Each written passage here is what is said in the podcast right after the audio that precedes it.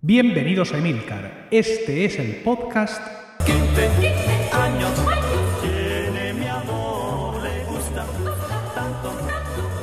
En este podcast 15 comenzamos con un breve repaso a la actualidad del mundo Apple. Continuamos con una breve explicación sobre cómo me ha ido la restauración de mi sistema operativo Leopard en el iMac. Después hacemos un pequeño apunte sobre la Campus Mac, que viene, que viene, que ya está aquí encima. En nuestra sección de historia de Apple hablaremos del papel de Microsoft como accionista de la empresa de la manzana. Seguimos conociendo grandes historias maqueras a través de vuestros emails y acabaremos en la sección blogosfera con una pequeña y quizá incisiva referencia a la música en los podcasts.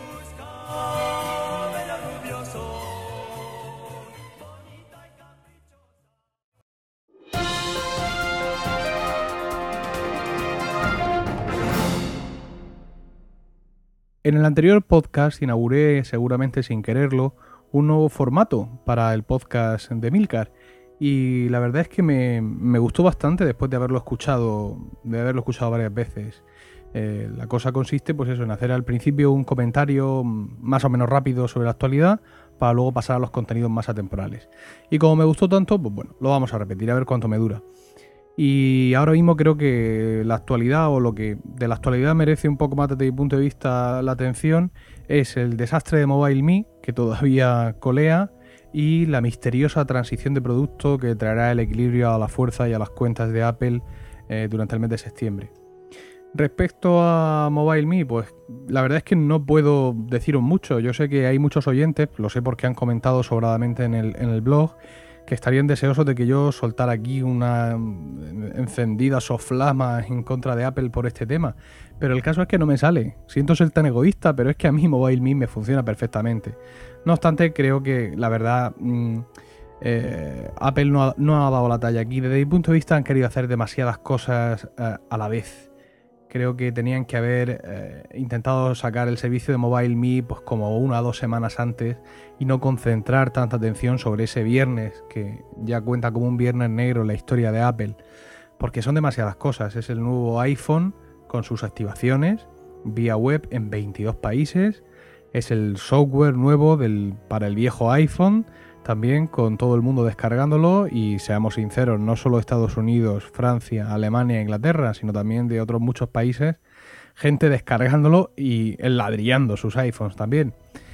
Y por otro lado, eh, Mobile Me, con lo que suponía de transición de un sistema a otro, con lo que suponía de muchos usuarios nuevos también del servicio, llamados por las nuevas capacidades de sincronización y el push con el iPhone. En fin, creo que evidentemente demasiado, más de lo que esta empresa podía, podía asumir.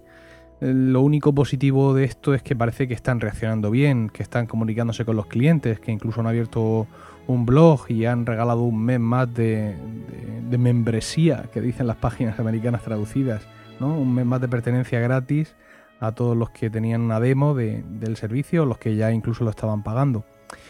Pero bueno, aún así creo que es un toque de, humildad serio para Apple, a la que incluso se le han revelado sus dos reporteros estrella, que son Walt Mosberg y, y Pogue, es decir, estos dos hombres que eran Apple maníacos, por así decirlo, usuarios de Mac y que siempre hablaban maravillas, pues ahora recomiendan no usar MobileMe, porque es que incluso hay usuarios que han perdido sus emails de toda la vida.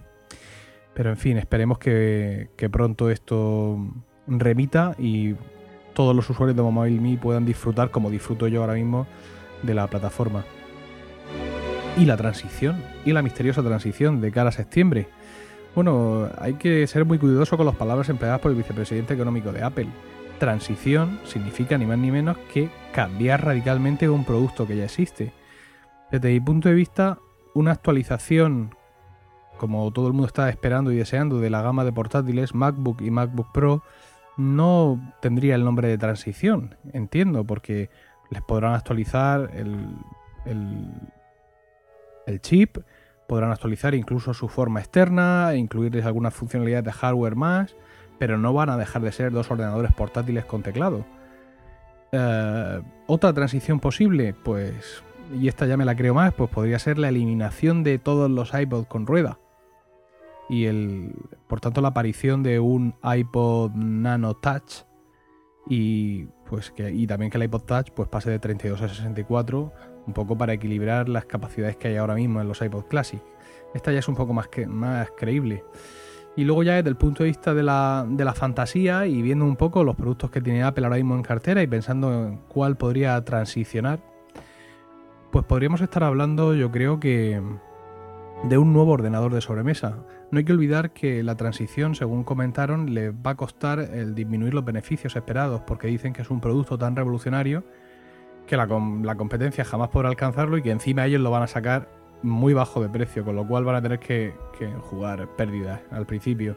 Y yo creo que todo esto que ellos están diciendo casaría bastante bien con un producto nuevo que podría ser un nuevo ordenador de sobremesa, es decir, un verdadero sustituto del Mac mini un ordenador que quizá podría tener eh, la altura y el grosor del, Apple TV, pero con todo su procesador, con un ordenador completo y que podría estar saliendo al mercado en 300 dólares. Realmente esto sería algo que la competencia no podría alcanzar y significaría mm, pues, eh, un golpe tremendo al mercado de los ordenadores, de los ordenadores personales, seguramente domésticos, y, un empujón grandísimo a la introducción masiva de Apple y del sistema operativo MacOS 10 dentro de los hogares de todo el mundo. Pero bueno, al tiempo. Vamos a ver qué es lo que, es lo que sucede, porque yo creo, creo que de aquí a septiembre por lo menos vamos a ver dos keynotes o dos presentaciones. Una referida a los iPods y otra referida a, a ordenadores, bien portátiles, bien de sobremesa. A ver qué nos depara el futuro.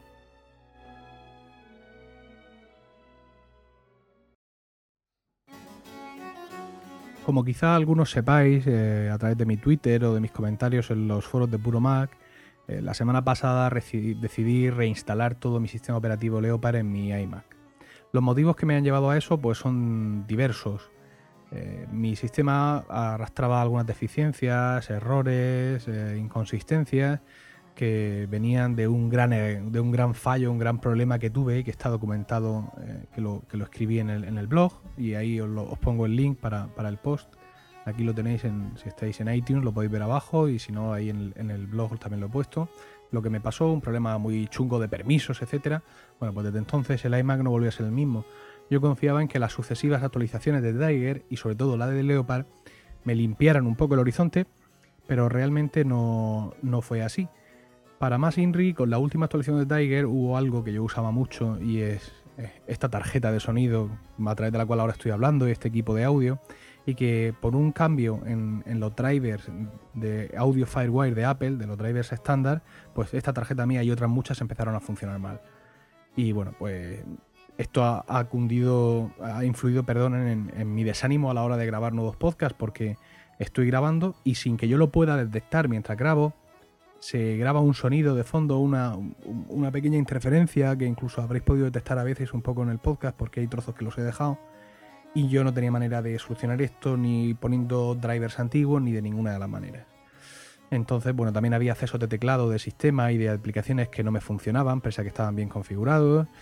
Eh, muy lento el, inicio, terriblemente lento el, el acceso a Internet. Y cuando hablo de acceso digo lo que es la primera conexión es decir, lo que tarda en conectar desde que yo pongo eh, la dirección hasta que aparece la página, ¿no? Luego ya luego todo va bien. Bueno, pues una serie de cosas que para las cuales no estaba encontrando solución, porque la reparación de permisos o todas las hechicerías clásicas que todos conocemos no estaban, no estaban funcionando correctamente. Eh, la instalación de Leopard, pues no, no, no me solucionó los problemas. Y yo creo que fue porque, aunque hice una instalación limpia, sobre cero, no actualicé, pero luego durante el proceso de instalación sí quise importar mi usuario, mi usuario anterior de Tiger.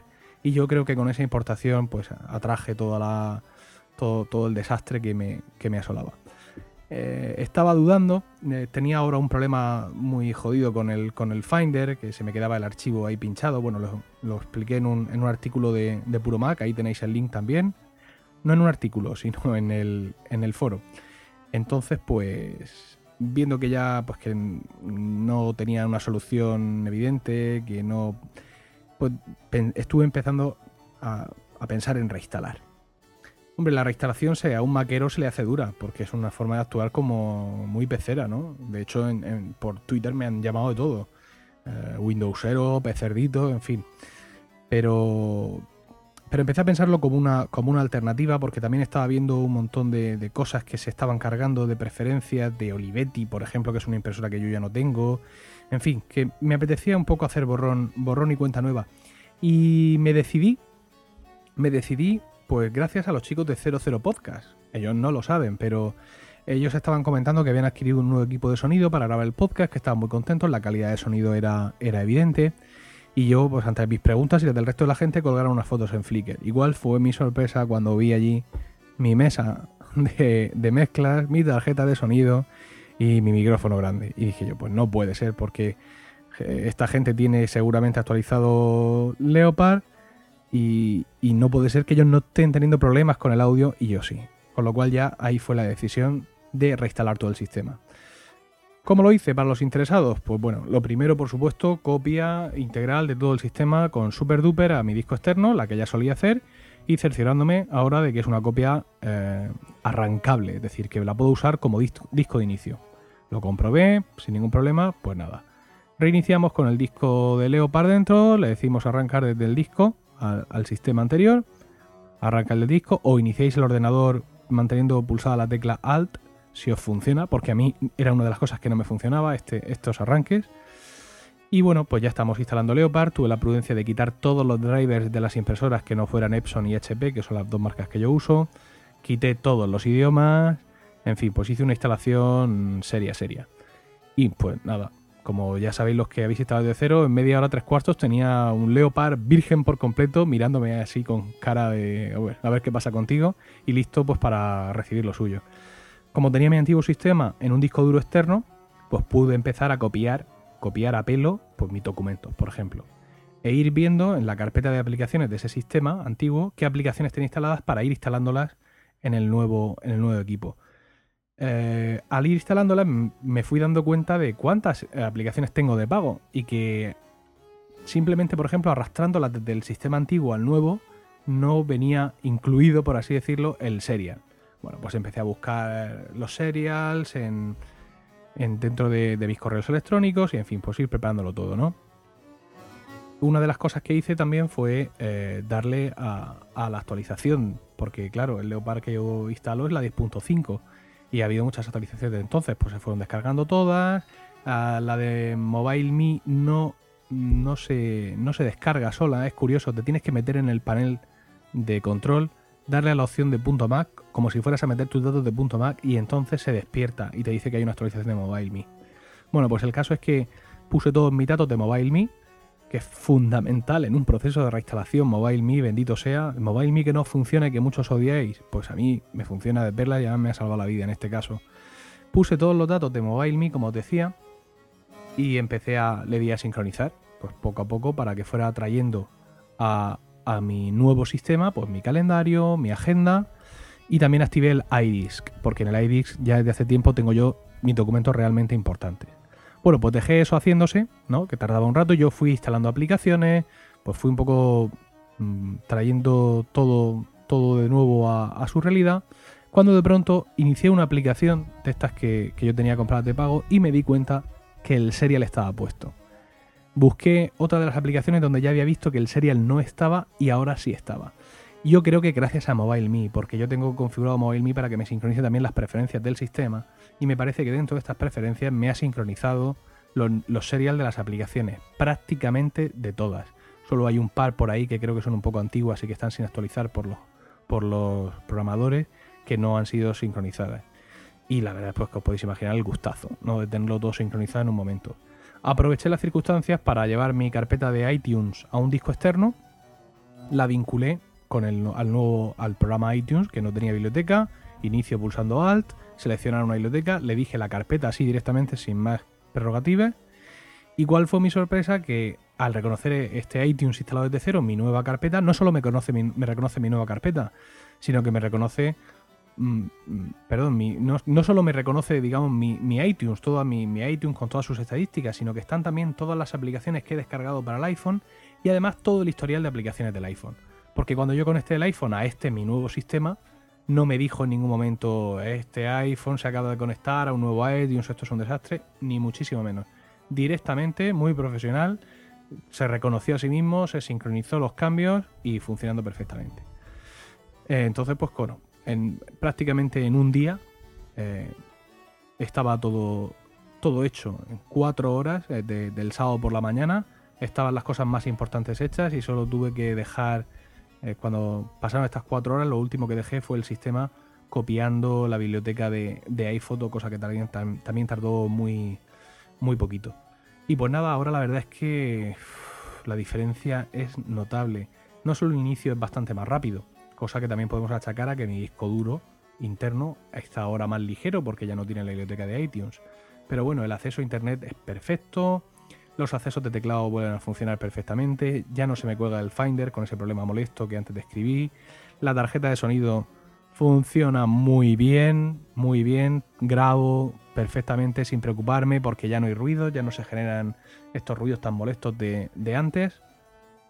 Sigo sin poder usar mi micro bueno porque capta demasiado la vibración del disco duro interno del Mac y soy un zumbido espantoso. Pero bueno, eso ya veremos a ver cómo, cómo lo resuelvo. No sé si, si me convendría incluso cambiar el disco duro interno del, del Mac por otro que fuera más silencioso y más grande. No sé eso cuánto cuesta, ni si alguno lo habéis hecho y podéis aconsejarme. Bueno, ahora mismo eso no me preocupa.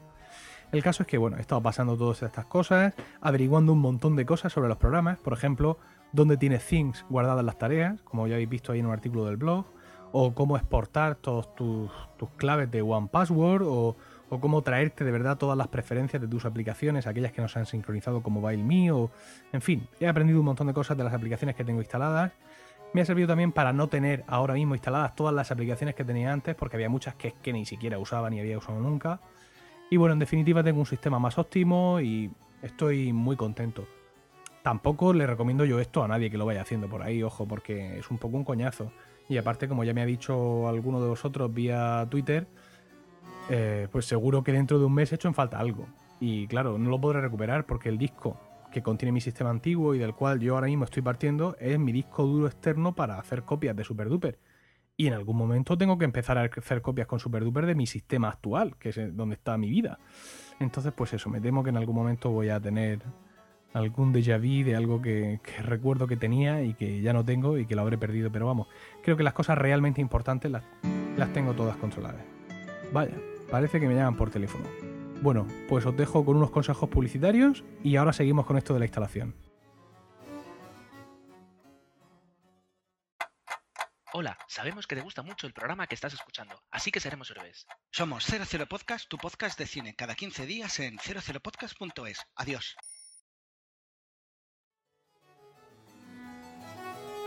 Bueno, retomamos el asunto de la reinstalación porque he pasado, por ejemplo, de alto, de alto a hablar de One Password, que es un programa de pago que te permite almacenar eh, pues todos los passwords y contraseñas que vas introduciendo en, tu, en las páginas web.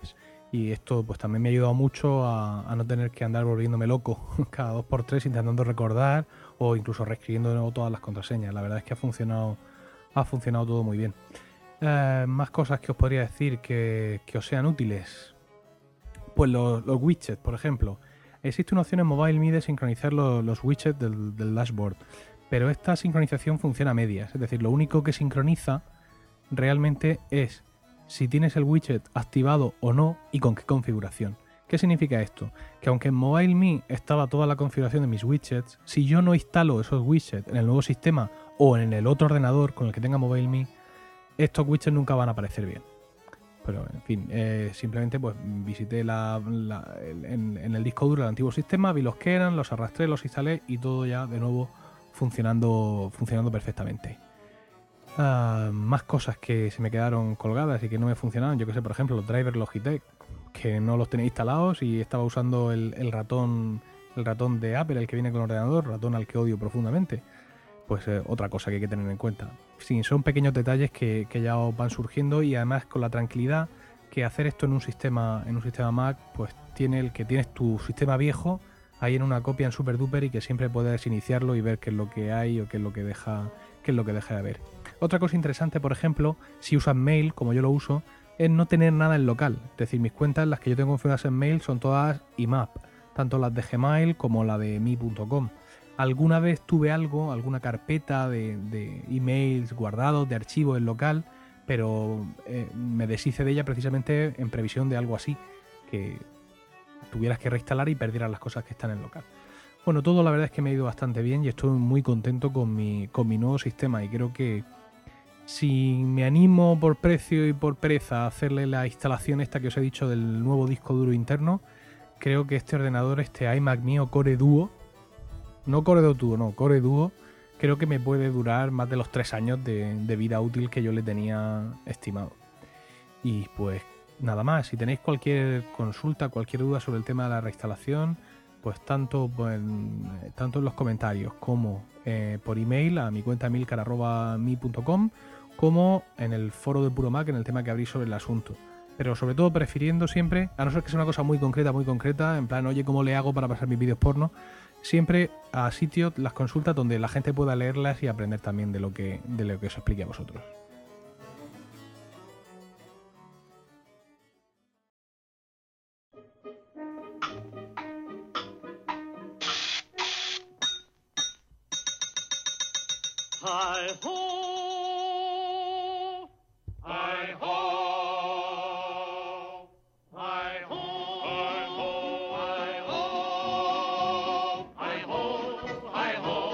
Vamos a la Campus Mac. Hi ho, hi ho, hi ho, hi ho, hi ho, qué bien lo vamos a pasar. Hi ho, hi ho.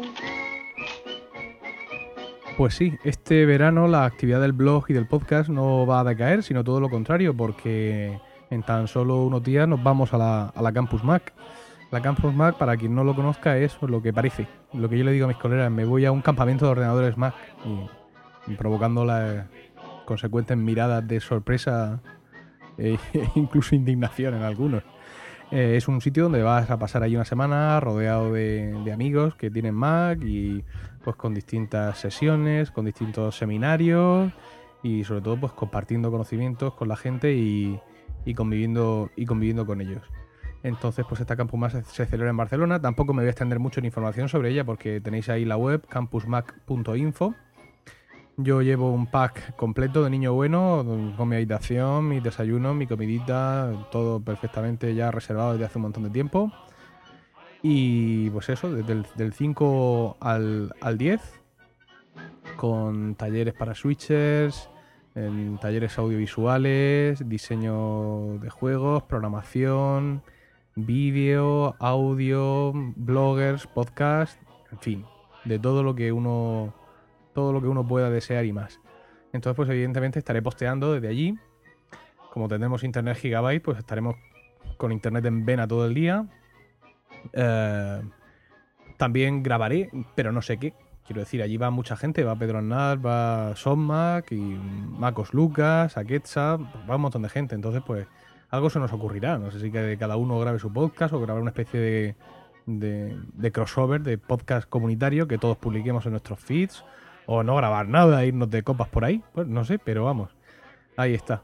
Para los que vienen a la Campus Mac, bueno, yo era la primera vez que voy, como soy un tío muy formal, pues yo le pregunté a un amito, que es el, el tesorero, qué es lo que tenía que llevar, cómo funcionaba aquello, si tengo que llevar ya a mi compañero de habitación, si me lo dan ellos, eh, en fin, pues todas esas cosas. Y un amito me contestó muy amablemente, pero quien mejor ha definido lo que hay que llevar a una Campus Mac es Lord Zoltan.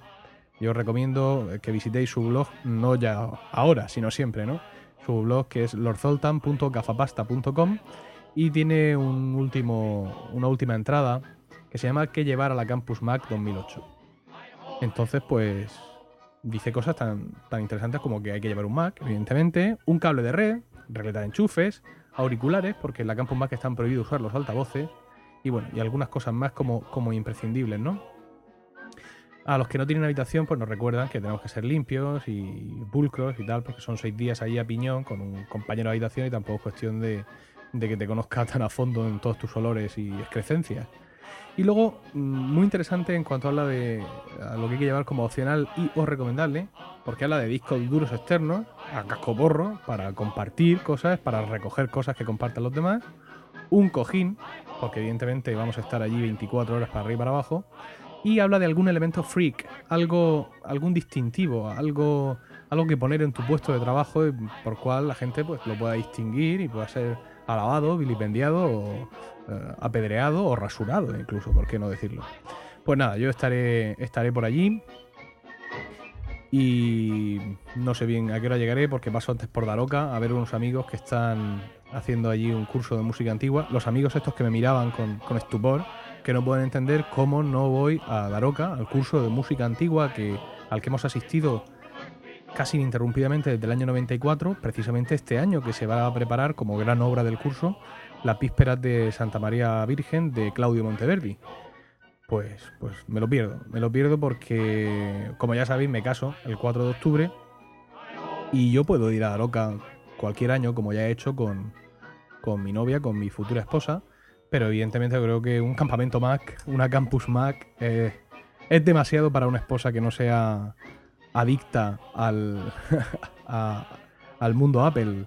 Rocío está encantada con muchos productos Apple, le encanta su iPod Nano, cree que el Apple TV es el mejor producto que ha fabricado nunca Apple y nunca fabricará. Y, pero vamos, es una usuaria rasa, quiero decir que tampoco llega a un nivel de friquismo para meterse allí seis días a piñón. Entonces, pues veía que esta iba a ser como mi última oportunidad de soltero de poder ir a la Campus Mac y pues me voy para allá. Y ya mis colegas me contarán cómo ha ido lo de las vísperas de Monteverdi. Pues, pues solo para terminar, quisiera invocaros, es decir, aquellos que escuchéis este podcast y que vais a ir a la Campus Mac, tanto como residentes como, yo qué sé, si sois de Barcelona y vais a pasaros algún día, pues ahí en los comentarios del, del, del artículo donde anuncio el podcast en el blog, pues me ponéis algo, me enviáis un email a emilcar.mi.com o mac.com, en fin, que, que nos tengamos más o menos controlados para luego echarnos allí unas risas y unas cervezas y lo que, y lo que haga falta.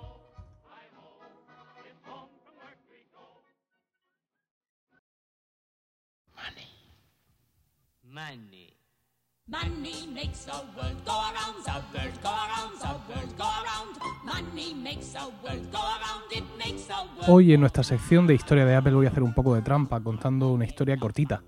Pero bueno, es una historia cortita que en definitiva me habéis pedido vosotros porque sois muchos los que me habéis escrito preguntando por qué pasa con esa historia de que Microsoft es accionista de Apple o, o lo fue. Bien, pues es una historia, como ya digo, muy, muy breve. Durante los años 90 las acciones de Apple cayeron en picado en la bolsa debido a la pujanza del mundo Windows y a los precios tan baratos de los ordenadores compatibles PC. Estas acciones alcanzaron un punto mínimo, como ya sabéis, durante el mandato de, de Gilberto Amelio como CEO de Apple. Al cesar eh, Amelio y retomar Steve Jobs el, el puesto, eh, todos recordamos que una de sus polémicas primeras decisiones fue un gran acuerdo con Microsoft por el cual Microsoft eh, se comprometía a seguir fabricando y programando nuevas versiones de Microsoft Office para Mac a cambio del uso de algunas patentes de, Apple, sobre todo en el aspecto de interfaz de usuario. Este acuerdo tenía una parte de atrás, una segunda fase, y era que Microsoft compraba por 150 millones de dólares la cantidad de 150.000 acciones de Apple Serie A. Estas acciones Serie A son acciones que no tienen derecho a voto y son convertibles en eh, acciones preferenciales.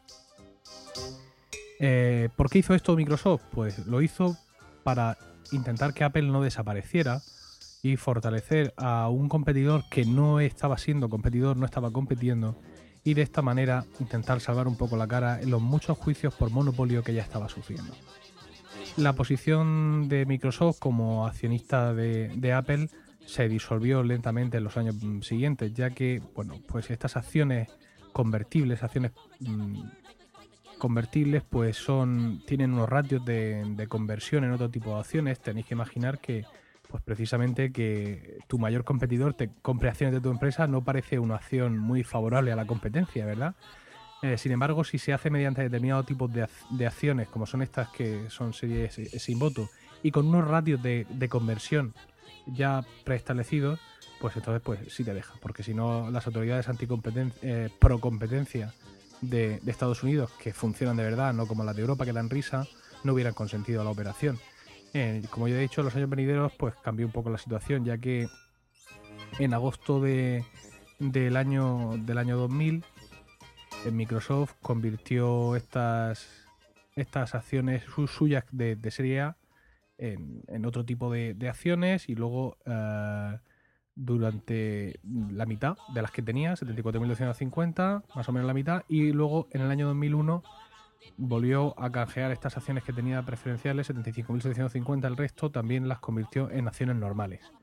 Eh, al hacer esta, esta conversión, eh, digamos que pierde dinero, por así decirlo. Eh, es decir, las acciones mm, se hace a un ratio de tal manera que tú no tengas nunca la capacidad de control en, en la empresa en la que te estás metiendo que te daban la inversión inicial que hiciste. Microsoft se deshizo de estas acciones paulatinamente en, los años siguientes y actualmente que se sepa Microsoft no posee a título nominal ninguna, ninguna acción de Apple salvo las derivadas de una fundación eh, para la investigación y no sé qué que tiene acciones de Apple pero vamos que Apple también tiene acciones de esta fundación con lo cual tampoco es que la posición ahora mismo de Microsoft en Apple pase más allá de la que puedo tener quizás yo con mis modestas cuarenta y pico acciones.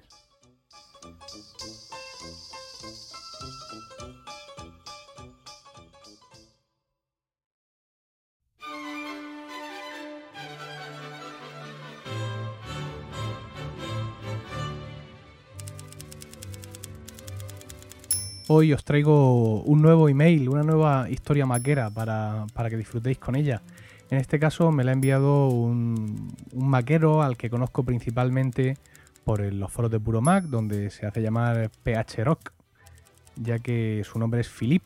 Y eh, me escribió hace ya bastantes meses un email donde, en fin, me, me- agradecía el, blog y el podcast, etcétera. Yo le agradezco a él mucho y a todos vosotros que, que lo sigáis y que encontréis un rato para hacer un comentario o escribirme un mail. Y me dice, dice, antes de terminar, como sé que te gusta la gente, que la gente te cuente su historia, te contaré brevemente algunas cosas de mí mismo y mi familia, aunque no sé si serán de mucho interés. Philip nos dice así. Tengo 41 tacos ya. ¿Cómo pasa el tiempo? Aunque en mi cabeza sigo teniendo poco más de 20 años, lo cierto, lo innegable, lo inexorable es que tengo 41, por mucho que me pese. Nací en Francia y tengo nacionalidad francesa. De hecho, tengo allí toda mi familia materna y paterna, así como mi hermano.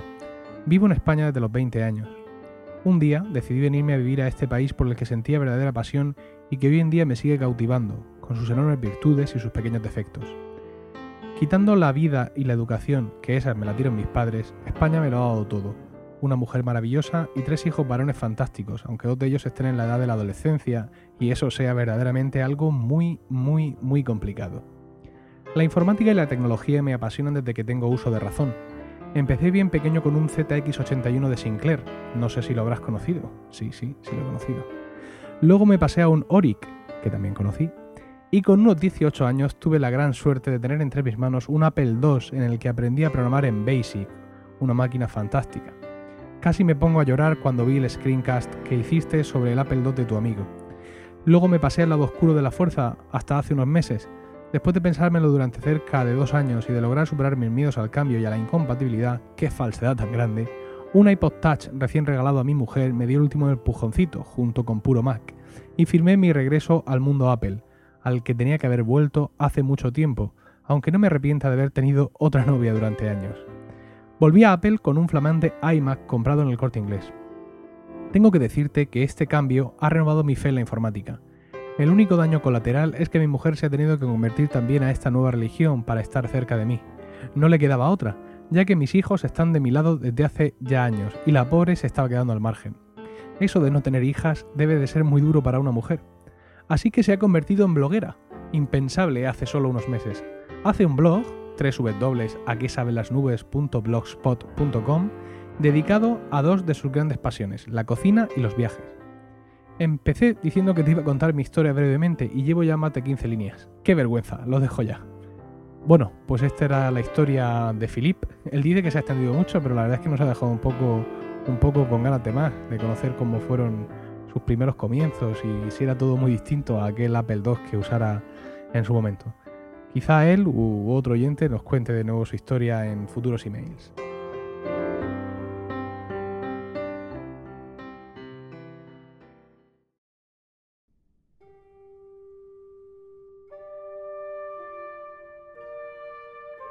En junio, precisamente el día 8 de junio de 2008, eh, publiqué un artículo en el blog en el que hablaba de, bueno, de una pequeña historia de una música que yo usé en un videocast, More Than a Woman de los Bee Gees, y cómo había reaccionado Universal Music Group a, a la publicación de ese videocast en YouTube. ¿no?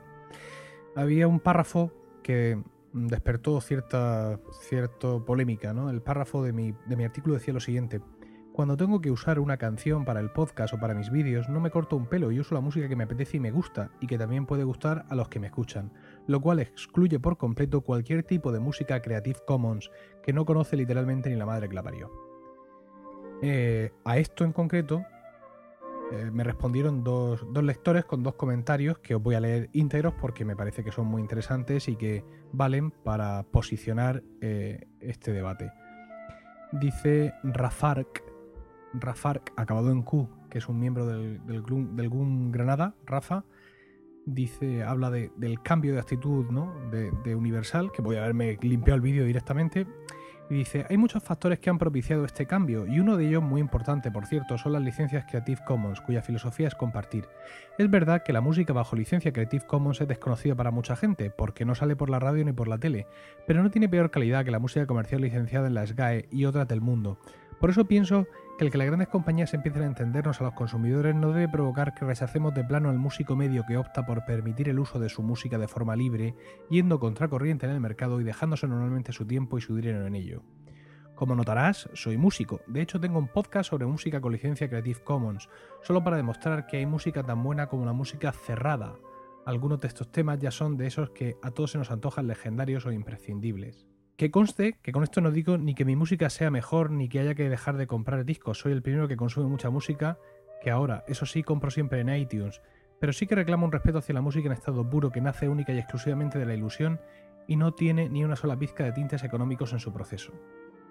Luego más abajo hay otro lector que es Ictioscopio, que, cita mi frase esta que dice que la música de Creative Commons no la conoce ni la madre que la parió y dice que esa frase dice es un poco despectiva eh, hacia los músicos que publican bajo esa licencia, como si el único mérito de la música fuese el ser conocida.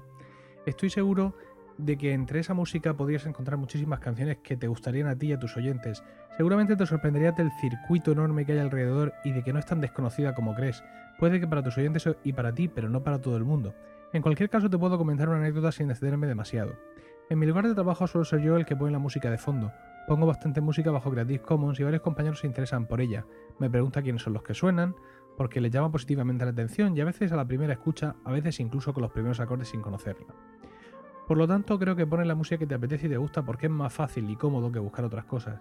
Lo entiendo, yo lo hacía también hace tiempo, pero opté por comprometerme con las licencias abiertas comprando discos incluso o haciendo donaciones. Bien, yo le respondía que, que bueno, que mi postura sobre la música Creative Commons en los podcasts era más compleja de lo que he de entender y que el tema daba para un podcast.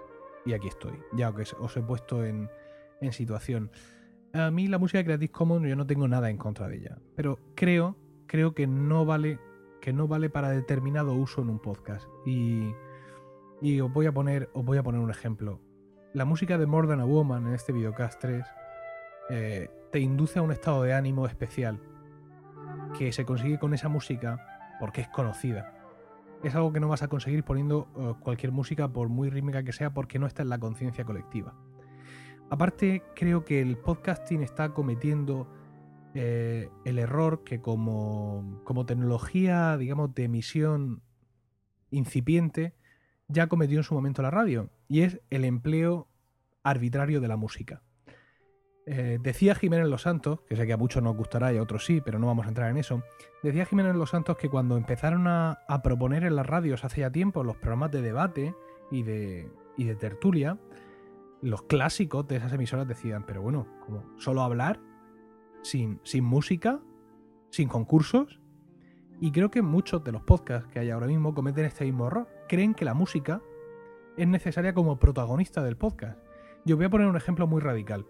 Yo no soy pin podcast, evidentemente, pero en muchas ocasiones me gusta escuchar podcast porque sí, para ver qué es lo que se está haciendo, qué, es lo que está haciendo otra gente, o qué ideas tienen, o, qué se les ha ocurrido. Escuché uno de estos podcasts y era un podcast que iba sobre juegos de mesa. juegos de tablero, ¿no? Este podcast provenía de un blog muy conocido y muy famoso en este, en este ambiente de los juegos de mesa, que no cito porque soy así de estúpido y no me conozco el nombre. A ver si antes de publicar el podcast lo consigo poner en el blog. Bueno, pues yo pues, quiero imaginarme como lector de- del blog, ¿no? Llevo muchos años le eh, leyendo el blog y me gusta el tema de los juegos de mesa y de pronto veo que van a sacar un podcast, pues entusiasmado evidentemente. Me descargo el podcast. ¿Qué pasó con el podcast? Pues el podcast empezó con el saludo de los locutores para dejar paso a una pieza de Creative Commons de 6 minutos de duración, que estaba allí por ningún motivo concreto. Si yo quiero mm, escuchar un podcast sobre juegos de mesa, quiero escuchar un podcast sobre juegos de mesa. No quiero que me pongan la canción de nadie, ni que le gusta o que le deja de gustar a nadie. Yo creo que la música, en los podcasts que no tratan sobre música, debería funcionar simplemente como telón de fondo para disimular los ruidos y, los- el zumbido que nuestros equipos produzcan, o para contextualizar. Y en ese sentido, por ejemplo, yo usé la banda sonora de la historia interminable al principio de mi podcast anterior, del podcast número 13, que comenzaba con un texto que decía algo así, tan ligero como el vuelo de Falcor, cabalgado por Atreyu, que son personajes de, de esa película de la historia interminable. Pues no se entiende esto. Este texto no es igual si yo pongo debajo una música que no es la banda sonora de la historia interminable, para los que lo conozcan. Entonces, pues, podríamos resumir de una manera rápida mi postura con respecto a la música en los podcasts, diciendo que creo que en un podcast que no habla de música, la música tiene que estar de fondo o servir para contextualizar. Y que evidentemente la música Creative Commons, al no estar, al no estar en la conciencia colectiva de todos nosotros, creo que no vale para contextualizar en ese sentido. Pero bueno, ahí están los comentarios del podcast para que opinéis como yo o radicalmente distinto. Debatamos.